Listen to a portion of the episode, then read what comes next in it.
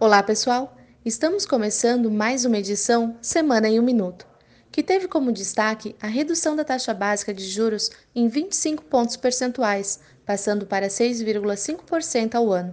O Banco Central ainda indicou que deve reduzir a Selic na próxima reunião, que acontece em maio, encerrando o ciclo de corte de juros em 6,25%, fato que surpreendeu o mercado. Outro ponto importante da semana aconteceu ontem, quinta-feira, em que o STF decidiu adiar o julgamento de habeas corpus de Lula para o próximo dia 4 de abril, impedindo o ex-presidente de ser preso após o julgamento da próxima segunda-feira, dia 26, no TRF, mesmo se condenado. Ainda nesta semana, uma matéria do Correio Brasiliense apontou que a reforma trabalhista já tem impactos significantes no ambiente de negócios, reduzindo em 62% os processos trabalhistas no primeiro trimestre, dentro de uma das varas mais movimentadas da região sul do país.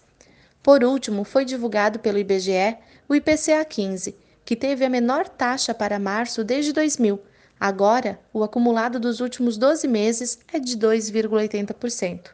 Estas foram as principais notícias dessa semana. Espero que tenham gostado, um ótimo final de semana e até a próxima sexta-feira.